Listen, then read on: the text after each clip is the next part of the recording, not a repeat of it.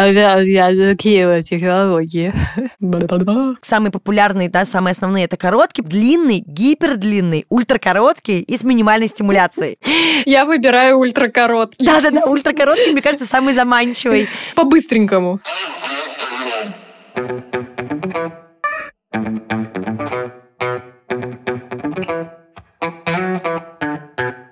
Привет, это подкаст «Раздвиньте ноги». Здесь с вами я, меня зовут Оля Крумкач, я врач-акушер-гинеколог и ведущая этого подкаста. И этот выпуск у нас посвящен теме ЭКО или экстракорпоральному оплодотворению.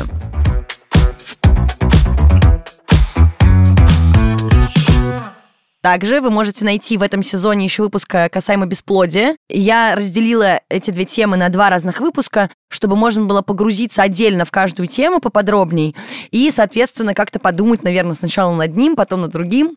И обсудить эту прекрасную тему я позвала в гости Юлю Русакову, мою подругу и коллегу. Всем привет, всем моим фанатам. Ну и начнем мы с определения этого огромного слова, которое на самом деле умещается в три буквы ЭКО. Еще раз, это экстракорпоральное оплодотворение или вспомогательная репродуктивная технология, которая чаще всего используется, если есть какое-то бесплодие у людей, да, и с помощью этой штуки можно забеременеть. Метод, который во всем мире рассматривается как один из самых эффективных, в, в общем-то, да, в борьбе с э, бесплодием и невозможностью зачать ребенка, и, соответственно, закрывает все трещины в репродуктивном здоровье и борется с бесплодием. Этот метод очень подходит как для пар, в частности, да, в которых э, кто-то один страдает бесплодием.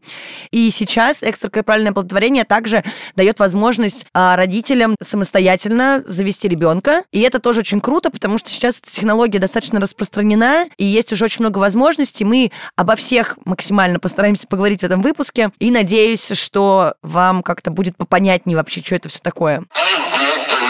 Сейчас, по данным статистики, где-то 55-60% это успешные кейсы, после которых женщины беременели с первого раза после проведения такой процедуры. Но, конечно же, есть и те ситуации, когда требуется достаточно активное применение всяких вспомогательных технологий, и бывает, что беременность достигается только там, я видела и 12-ю попытку, и даже была 17-я, и я уверена, что таких случаев очень много.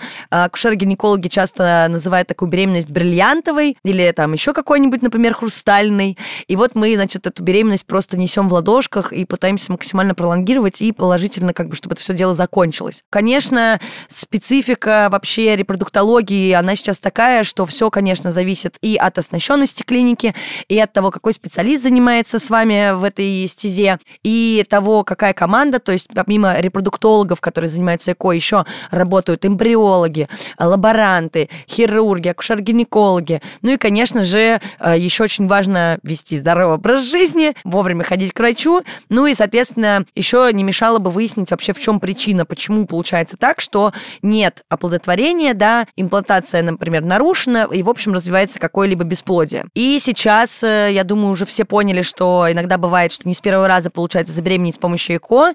Именно поэтому, например, законодательство нашей страны не ограничивает количество попыток ЭКО, в частности, по ОМС, что тоже очень круто. Но, опять же, да, могут быть какие-то ограничения, которые в итоге поставил ваш лечащий врач, или поменялась как-то ситуация со здоровьем, или еще с чем-нибудь. Но в целом, при стечении обстоятельств благоприятным, при всех показаниях и возможности проведения процедуры, сейчас можно это делать бесконечное количество раз в Российской Федерации. Эко на самом деле очень сложная штука, развивалась она долго, нудно. В общем, люди очень долго хотели придумать, как побороть бесплодие. Метод в целом является достаточно молодым. Первым ребеночком, родившимся так называемой из пробирки, была Луис Браун, которая родилась в Великобритании где-то в 80-х годах. А в России первый ребенок, родившийся с помощью ЭКО, это мальчик Кирилл хм. в 1986 году. На самом деле разработок всяких и технологий было применено много, создавалось очень много различных лабораторий, которые функционируют по настоящий день. И если я не ошибаюсь, то где-то на момент, по-моему, 2010 года было уже рождено около 4 миллионов детей, зачатых с помощью ЭКО. Казалось бы, да, Юль, метод достаточно новый, но кажется, что на самом-то деле уже достаточно большое количество времени прошло, и это сейчас такая моя маленькая отсылка всем алармистам, э, всем э, вот этим антипрививочникам, только антиэкошникам, про то, что люди, которые рождаются после ЭКО, они бесплодные, я не знаю, у них аутизм, что угодно, это все неправда, вы можете почитать классные исследования. Есть уже достаточно большая когорда людей, которые вошли в репродуктивный период, да, которые были рождены с помощью экстракорпорального оплодотворения. В Петербурге, например, в один э, момент был дикий бум, это вот еще в 90-е случилось, когда ЭКО развивалось уже и в России, но иногда легче было съездить, ну, из Петербурга, по крайней мере, в Финляндию, и, в общем-то, воспользоваться вспомогательными репродуктивными технологиями там. Поэтому, пожалуйста, изучайте вопрос, общайтесь с докторами, не читайте форумы, где пишут полный бред, потому что, ну, все это, конечно же, не так. Тем более, что бесплодие молодеет, и сейчас, конечно, очень большой запрос вообще на проведение всех этих ВРТ-историй, поэтому мы сейчас поговорим о том, э, да, в каких ситуациях будет э, ну, необходимо проведение экстракорпального оплодотворения в разных его интерпретациях. Ну и, в частности, понятное дело, мы рассматриваем аспекты бесплодия. И у нас оно бывает мужское, женское, смешанное. Ну и здесь есть такой отдельный подпункт касаемо не бесплодия, а скорее в ситуации, когда просто нет партнера, да, с которым это все зачатие следовало бы проводить, или как бы, ну, то есть нужен второй объект для всего действия. В этой ситуации можно воспользоваться банком, как яйцеклеток, так и спермы, но это тоже все равно входит в структуру вспомогательных репродуктивных технологий, потому что они все-таки вспомогательно, репродуктивно что-то делают. К тому моменту, что бесплодие молодеет, хотелось бы сказать, что, наверное, может быть, все-таки люди сейчас откладывают свои репродуктивные планы на более позднее время, чем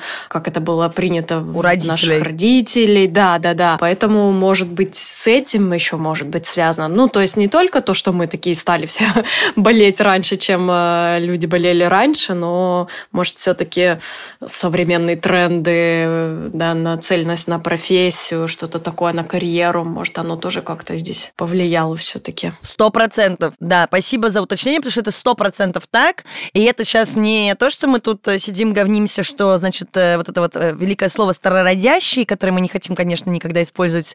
А, да, это правда, это нормально. Оно вообще просто, мне кажется, оно настолько уничижающее. Просто вот все пациентки, которые были старше 30 лет и попадали ко мне, у них просто было э, первородящее старшего возраста написано. Но я думаю, ну что за черт возьми. Женские консультации. Да, ну то есть 30 лет, все, старший возраст. До свидули Бальзаковский, так сказать. Ага. Рил, уже вообще-то внуки должны быть, ну, а ты тут только за сыночком первым пришла. Нет, это полный бред. Э, конечно, врачи, которые, ну, совестливые, современные, молодые чаще всего, такие штуки не употребляют, такого диагноза не существует. Пожалуйста, запомните это. Но при этом, да, никто, конечно, не исключает. Мы, правда, откладываем материнство, но это наш личный выбор. Каждый, в общем-то, вправе решать, как он хочет что-то делать или не делать, и в какое время ему это будет удобно.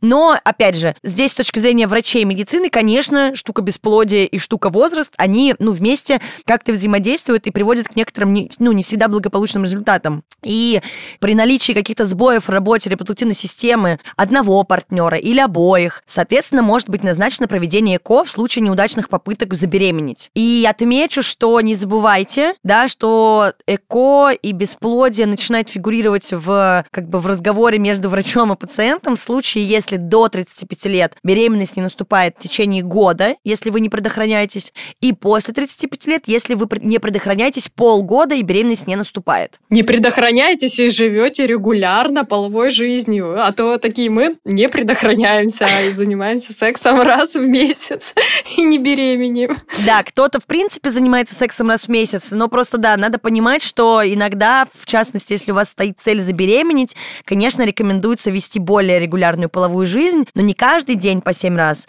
а раз в 3 дня приблизительно, чтобы, так сказать, биоматериал настоялся, накопился. Качественный. Да, чтобы все было качественное. Биоматериал. Именно, именно, exactly. Так вот, процедура может еще понадобиться в том случае, если причина бесплодия не выявлена. Такое тоже бывает. Это моя любимая фраза. Идиопатическое бесплодие. То есть никто в душе не знает, почему оно с вами случилось.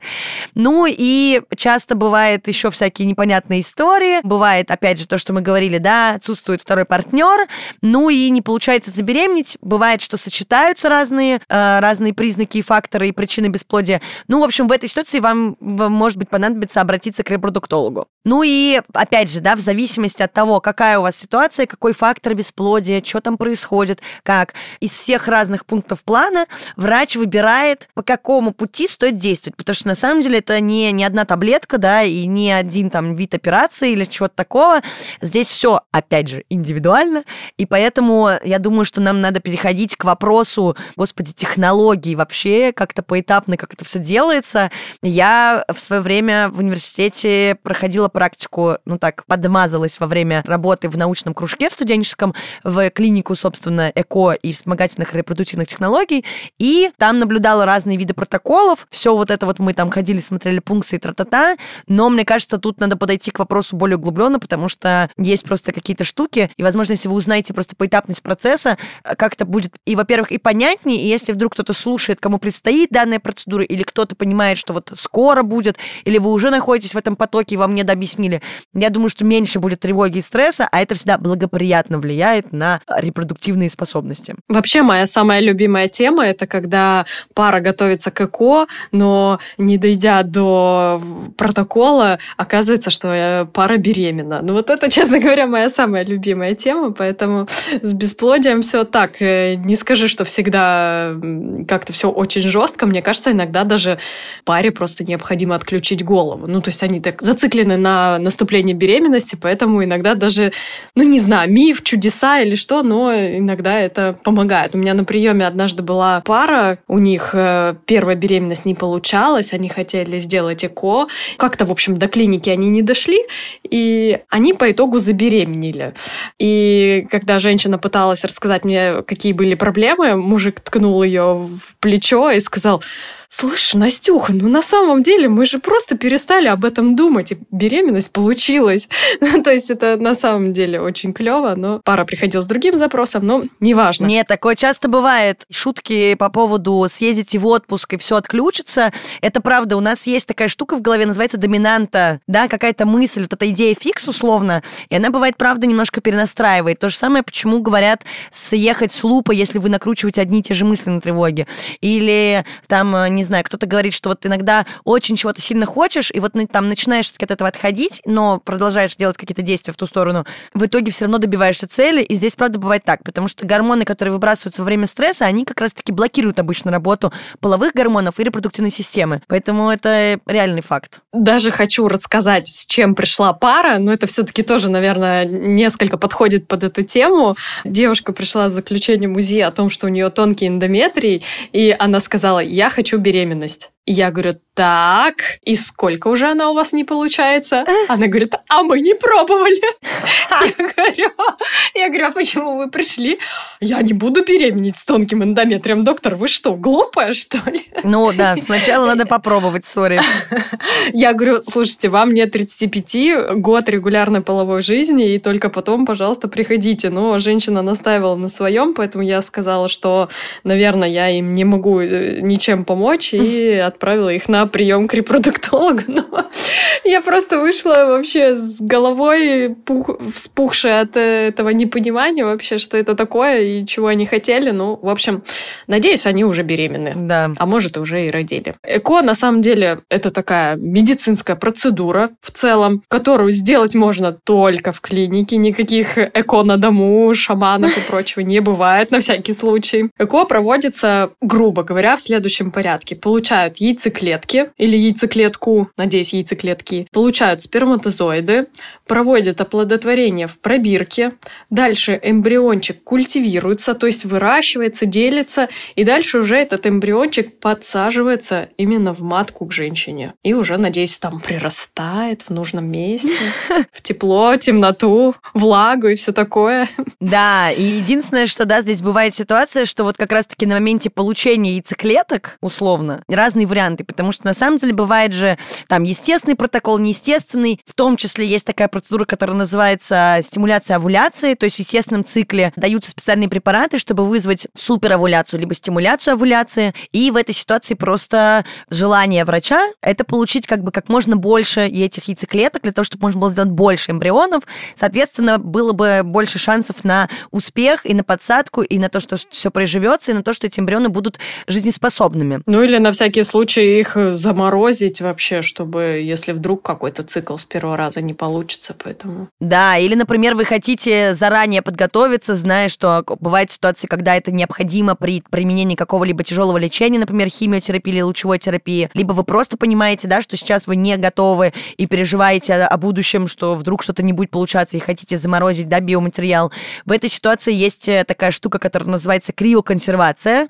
Это такая перманентная быстрая заморозка, которая при размораживании и, собственно, при процессе заморозки не травмирует ткани, жидкости в этих клетках, да, которые мы замораживаем, из-за чего практически в 100% случаев мы не теряем, да, там, никакие клетки, которые мы пытались сохранить. Ну и есть криобанк, в общем-то, место, куда всю эту замороженную историю укладывают на сколько хотите, потому что это все достаточно дешево и доступно. Вот, и можно хранить свой биоматериал до лучших времен или там, не знаю, до чего-нибудь, до чего сами захотите. Тут я говорила уже о том, что есть разные протоколы и схемы лечения. В частности, хочется разобрать длинные и короткие протоколы КО, какие вообще есть штучки про них. И на самом деле различаются они ровно до того момента, когда берут как раз такие циклетки, то есть это такая отправная точка. Дальше все идет по одному и тому же сценарию. И опять же таки происходит либо там оплодотворение, либо нет, замораживание или нет. В принципе, на самом деле, конечно, там очень много разных нюансов, поэтому обычно репродуктолога карта выглядит как такой большой лист э, А4, горизонтальный, похож как э, уменьшенная реаниматологическая карта, там куча графиков, маленькие клеточки, и вам буквально прописывают, когда какие препараты нужно принимать, когда приезжать, когда что делать, и вот это вот все. Ну и есть э, самые популярные, да, самые основные, это короткий протокол, длинный, гипердлинный, ультракороткий и с минимальной стимуляцией. Да, тут как бы у врачей немножко не работает. Я выбираю ультракороткий. Да-да-да, ультракороткий, мне кажется, самый заманчивый. Ну, тут не хватило... По-быстренькому. Да, какого-то воображения на интересное название.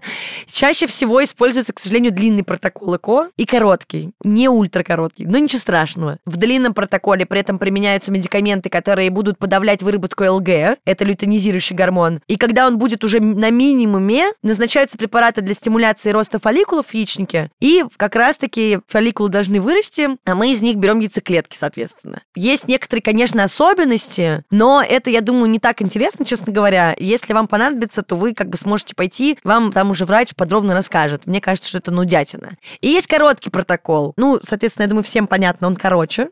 Вот, его начинают обычно в начале цикла.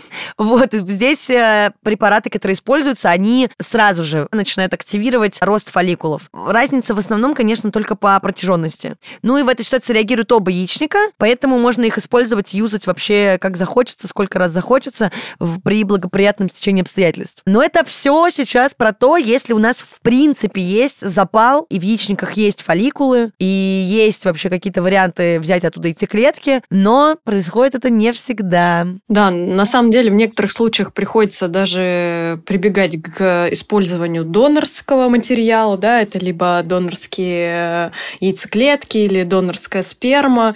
Случаи могут быть по поводу тяжелого мужского бесплодия или вообще отсутствия фолликулов у женщины, а, либо если ЭКО делается с помощью предотвращения тяжелых каких-то там заболеваний генетических. Ну, также если да, в том моменте, когда женщина одинока, хочет стать мамой, да, тогда просто используется донорская сперма. Ну, наверное, это самый простой вариант.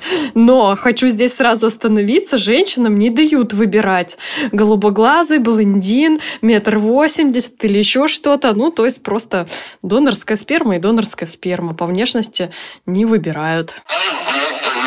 И сейчас мы, соответственно, обсудили э, про забор яйцеклеток. Если мы вспомним, да, мы вначале обсуждали какие-то этапы проведения вообще экстракорпорального оплодотворения.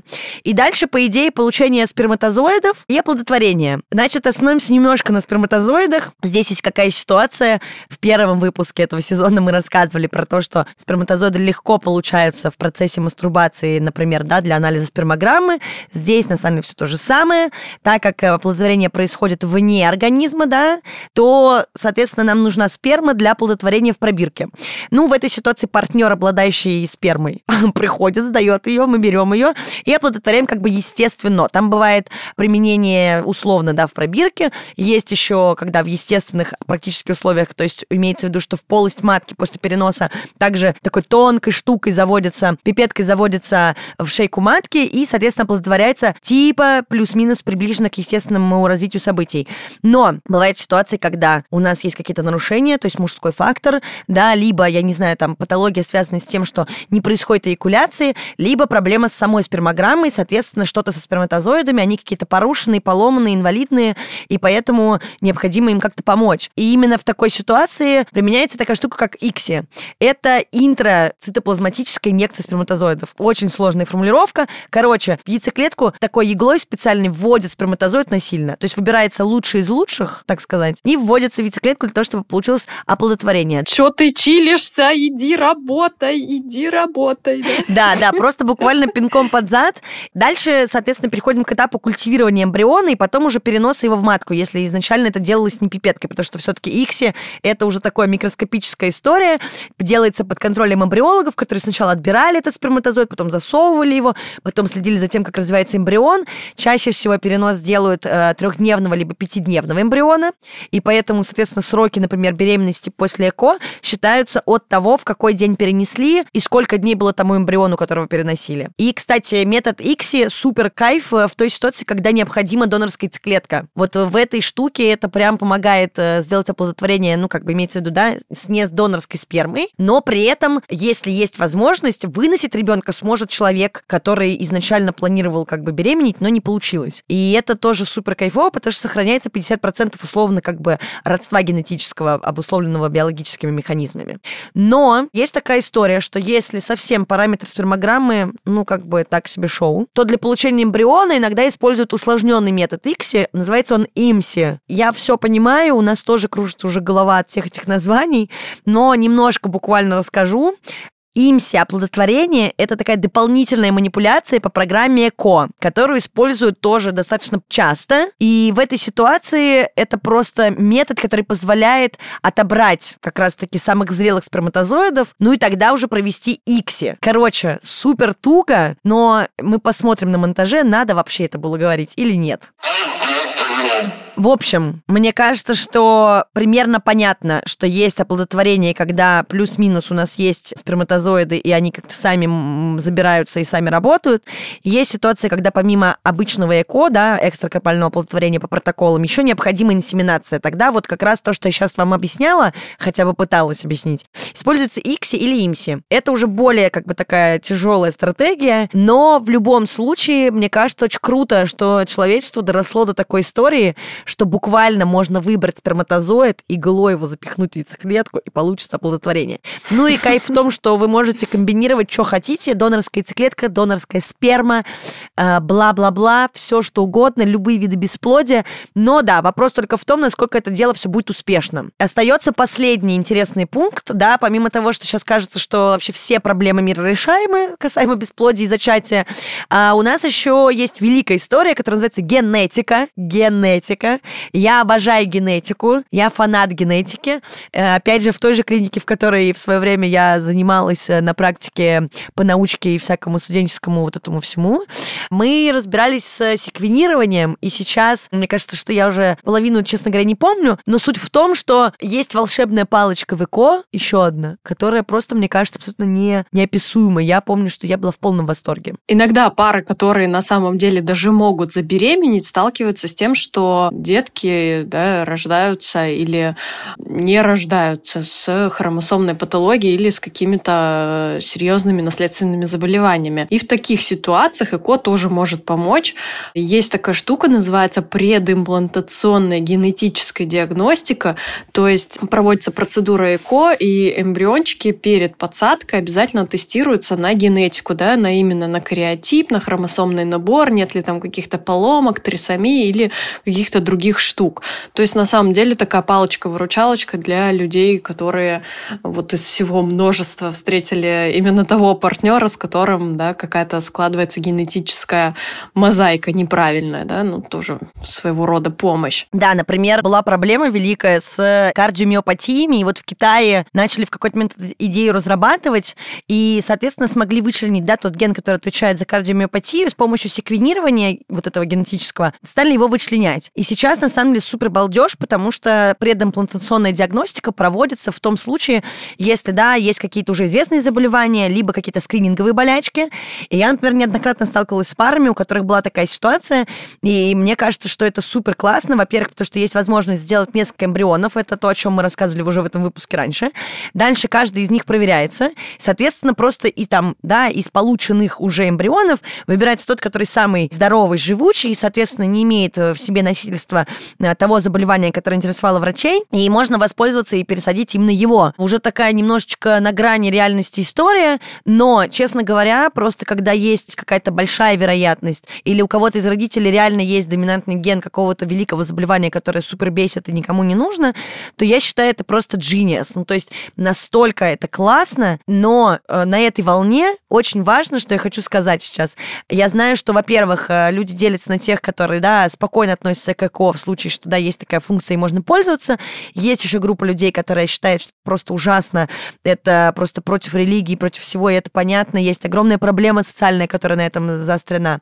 Также есть люди, которые считают, что, э, значит, это неестественно и вообще лучше этого не касаться. Еще те, кто думают, что все будут аутистами после ЭКО.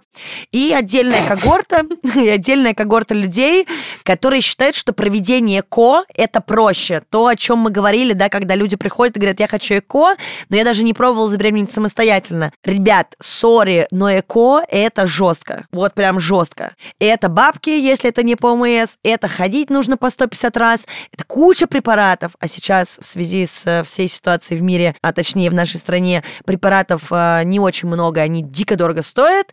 Это реально жесткий график в плане всего вообще, что нужно с собой делать. Это тяжело психологически, это физически бывает тяжело и неудобно. Поэтому э, изначально всегда пытаемся забеременеть самостоятельно. Если же не получается, не думайте, что это золотая какая-то коробка, которую вы берете, несете, и у вас все супер. Нет. И Юля уже говорила, да, что там глаза не выбирают, как бы Евгеника не работает, поэтому э, мы хотели рассказать, что вот есть такая опция, это супер важно.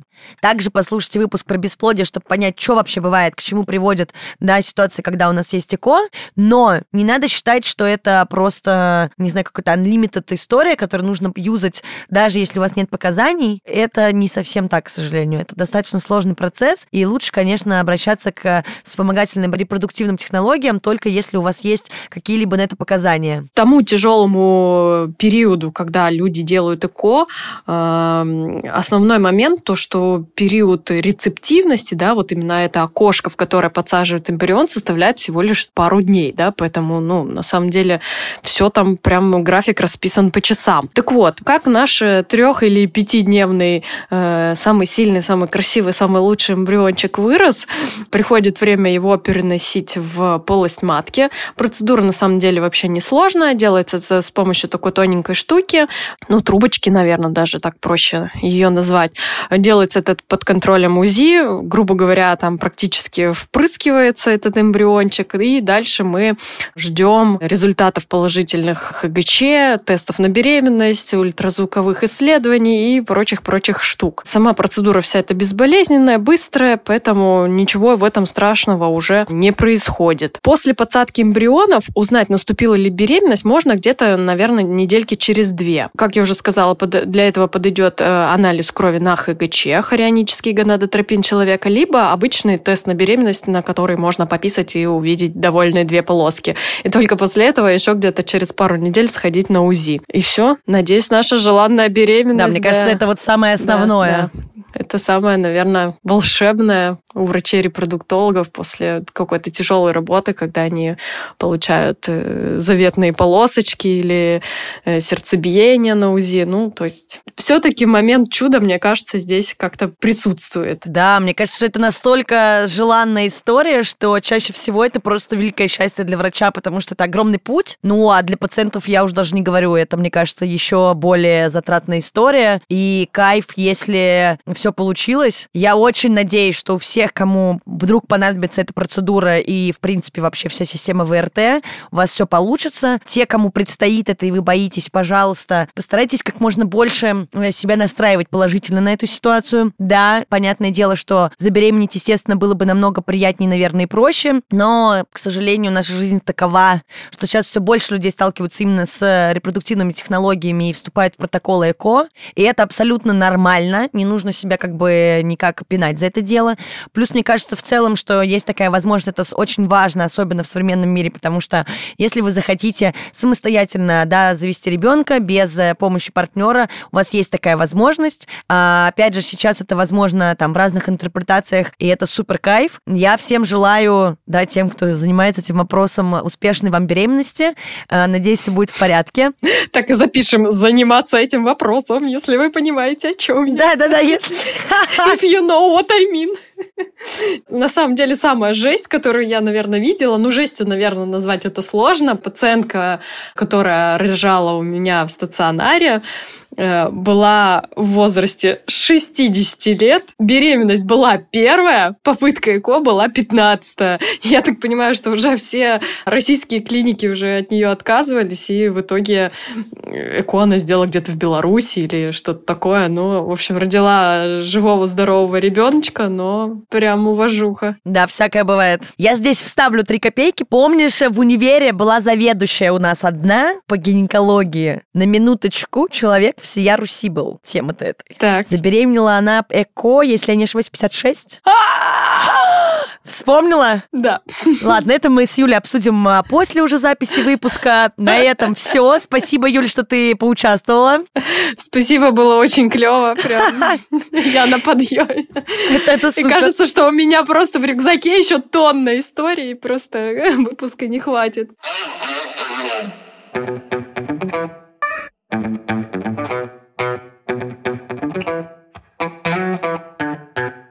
Спасибо, если вы дослушали этот выпуск до конца. Это был подкаст «Раздвиньте ноги». Пожалуйста, слушайте все выпуски на тех площадках, на которых вы обычно слушаете подкасты. Ставьте нам лайки, оставляйте звездочки, пишите комментарии, пишите ваши вопросы, аудио, истории, заметки и просьбы в телеграм-боте, который называется «Раздвиньте бот». Также, если вам необходима платная консультация от меня лично, пишите в бот, который называется «Только спросить бот» с нижним подчеркиванием между каждым словом. И с вами была я, меня зовут Оля Крумкач, я врач-кушер-гинеколог и ведущая этого подкаста. До нового выпуска. Пока. Пока. Что ты там пытаешься сделать? Ну подожди, вот это вот модное сердечко, так как вот, пальцами да, делают. вот так вот просто. А у меня получилось? У тебя получилось.